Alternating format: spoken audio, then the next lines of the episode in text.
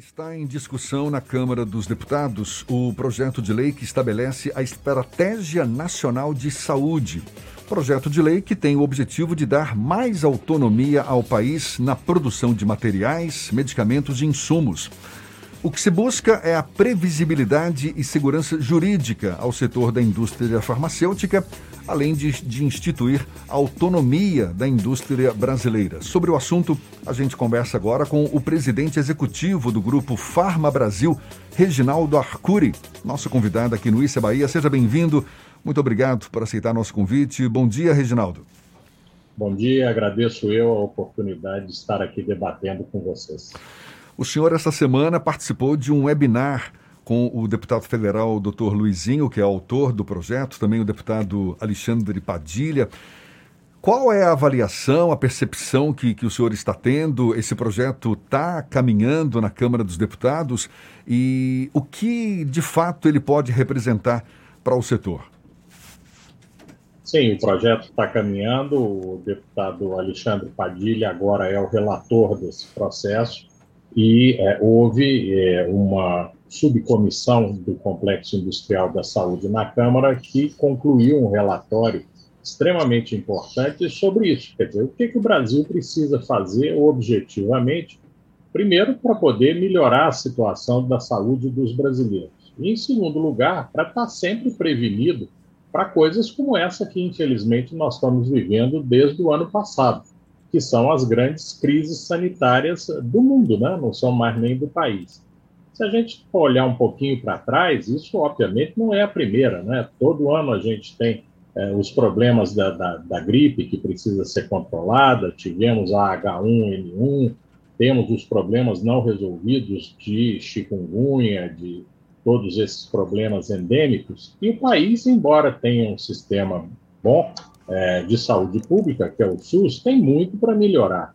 E, além disso, nós agora, com a crise da Covid, vimos que o mundo, quando tem problemas desse tipo, a primeira coisa que os países fazem é se fechar e dizer: não, vou cuidar primeiro dos meus cidadãos.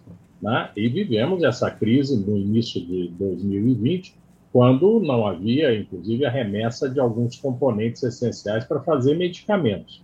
Então, esse projeto do Dr. Luizinho com a relatoria do deputado Padilha, visa enfrentar essa questão. Como é que nós vamos fazer para, no longo prazo, o Brasil ser, primeiro, soberano, quer dizer, nós termos controle sobre aquilo que vamos produzir, repito, para a saúde dos brasileiros. E, em segundo lugar, como é que nós vamos ter previsibilidade para que a indústria possa investir é, na fabricação e no desenvolvimento de medicamentos. Então, o PL é muito importante para o país inteiro, está tendo muito boa aceitação e nós, da indústria farmacêutica brasileira, estamos apoiando a discussão e o aprofundamento é, desse projeto para que ele possa ser aprovado, inclusive, rapidamente. Né? Tendo essa previsibilidade, essa segurança jurídica, o senhor acredita que o investimento privado será imediato? Sim, é, é imediato, é, porque isso dá é, visibilidade e segurança, como você disse. E por que, que isso é tão importante?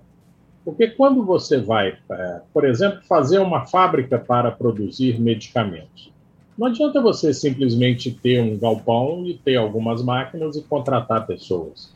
Cada passo para você fazer uma fábrica para produzir medicamentos depende de autorizações prévias da Anvisa e depende de fiscalizações posteriores da mesma Anvisa. Também, quando você está com a fábrica pronta e vai começar a produzir os medicamentos, você tem que ter uma série longa de autorizações também da Anvisa para que você possa produzir os medicamentos. Então, nós estamos falando de, no mínimo, quatro, cinco anos para você fazer cada uma dessas coisas, seja uma fábrica, seja botar um medicamento no mercado. Por isso é que é tão crítico você ter é, uma lei que diga, olha, realmente é estratégico para o país você ter uma indústria de saúde forte, competitiva, instalada aqui, sem privilégios. Ninguém está pedindo privilégio, todo mundo está precisando é saber isso. Quer dizer, a regra do jogo que eu começo a fazer a minha fábrica, que eu começo a produzir o medicamento daqui a 5, 10 anos, vai continuar sendo basicamente a mesma? Ou isso pode mudar da noite para o dia?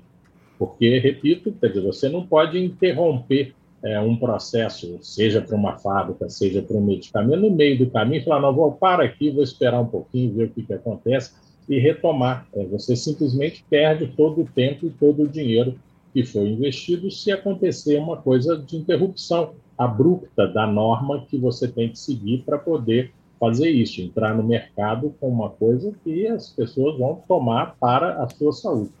Reginaldo, o Brasil tem potencial para se tornar autossuficiente na produção de insumos e medicamentos na área de saúde, basicamente, mas também na área de medicina veterinária, por exemplo.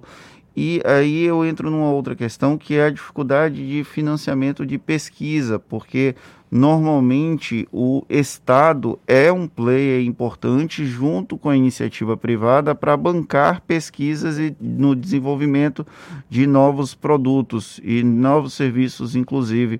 E o Brasil acaba se abstendo disso ao longo dos últimos anos. Como é que faz isso? Como é que explora o potencial de autossuficiência do país?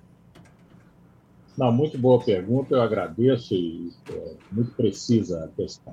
Primeiro, a questão de autossuficiência é, na produção de IFAs, né? que hoje todo mundo sabe que são os insumos farmacêuticos ativos, a matéria-prima para fazer os medicamentos. Não é possível, aliás, para nenhum país do mundo, você ser completamente autossuficiente nisso. Né? Mas o Brasil já teve a capacidade de produzir mais de 50% de tudo que eram os princípios ativos consumidos no Brasil. Né? E perfeitamente isso pode ser é, feito novamente. Nós, inclusive, junto com outras é, entidades é, nacionais do setor, a ABFINA, a ABKIF, é, apresentamos uma ALANAC, apresentamos ainda antes da pandemia uma proposta nesse sentido ao governo. Né? E o Ministério da Ciência e Tecnologia tem analisado conosco essa, essa questão. Nós estamos também agora em conversas com a ABQUIM, que é a Associação da, da, da, da Indústria Química Brasileira, porque além dos IFAs, você tem alguma coisa antes, que se chamam materiais de partida, né? É, que normalmente vêm, muitos deles, inclusive, da cadeia de produção do, do, do processamento do, do petróleo. Né? Então, é possível, sim, fazer tudo muito pouco provável, mas fazer muito mais do que nós temos hoje, sem dúvida, não só é possível, como é desejável, e da parte da indústria nós estamos fazendo isso.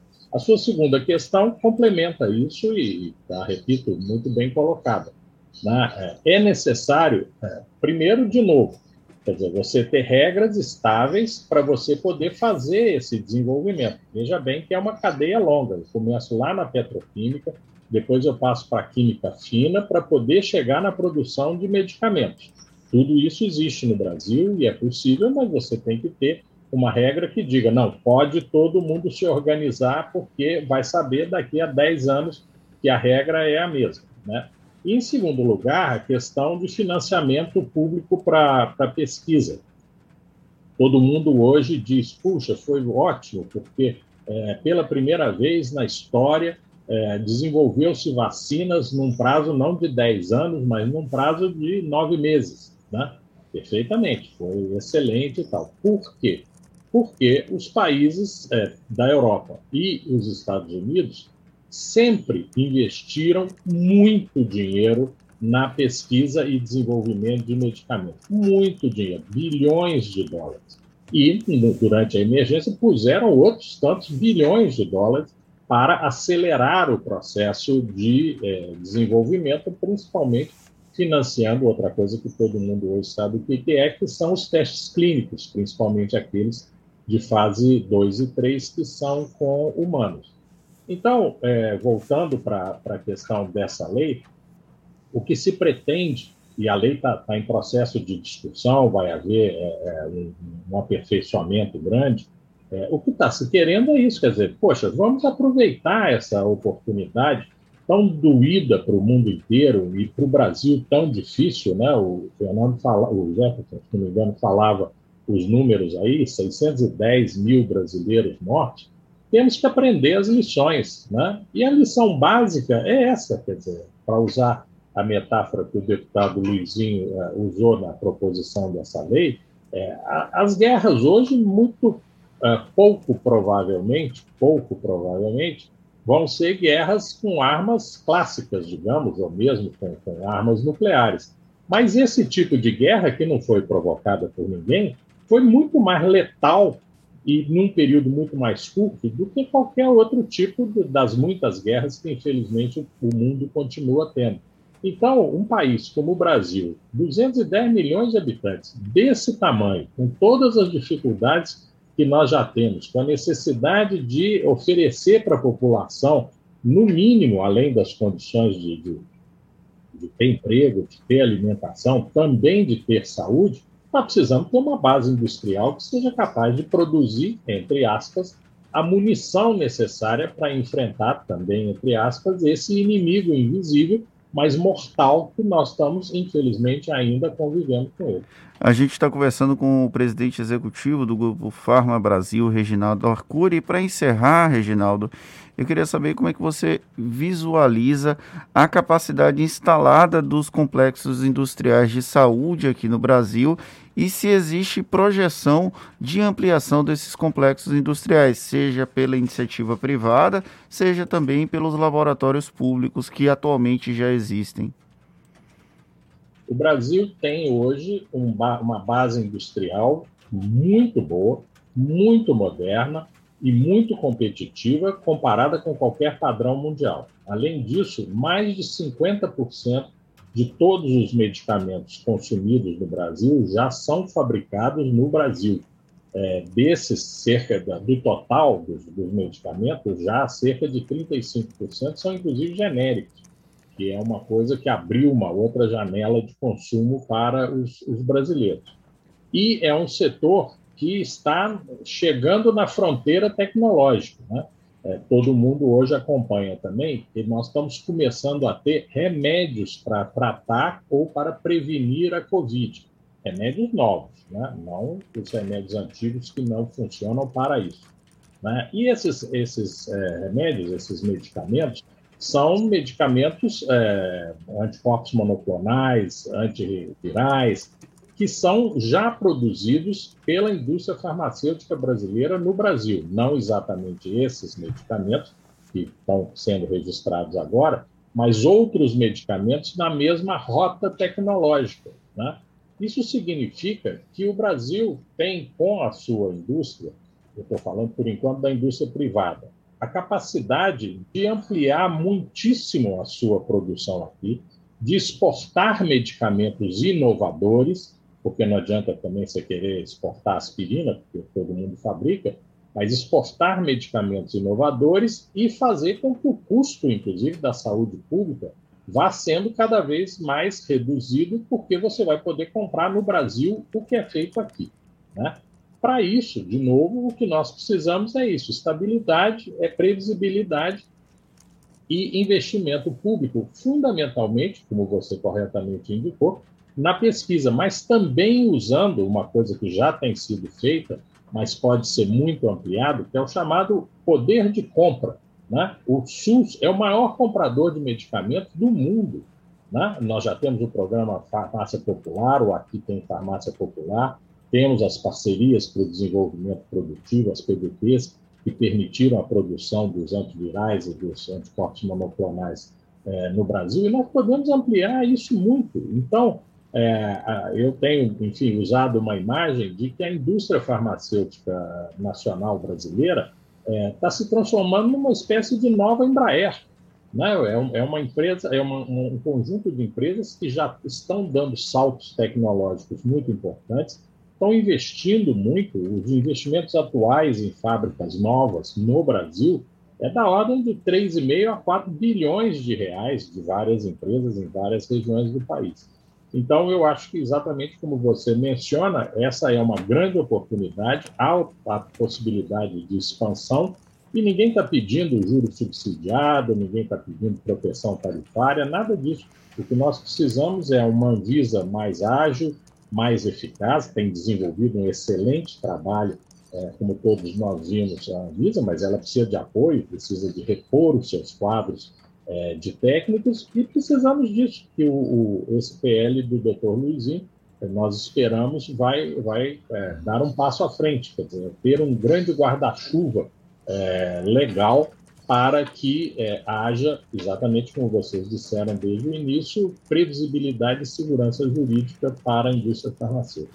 Reginaldo, Reginaldo presidente executivo do Grupo Farma Brasil, conversando conosco então sobre essa esperada autonomia maior para a indústria farmacêutica, com também a esperada aprovação desse projeto de lei ainda em discussão na Câmara dos Deputados, que tem o objetivo exatamente de dar mais segurança jurídica ao setor da indústria farmacêutica. Muito obrigado pelos seus esclarecimentos. Seja sempre bem-vindo aqui conosco. Bom dia e até uma próxima, então. Bom dia e muito obrigado.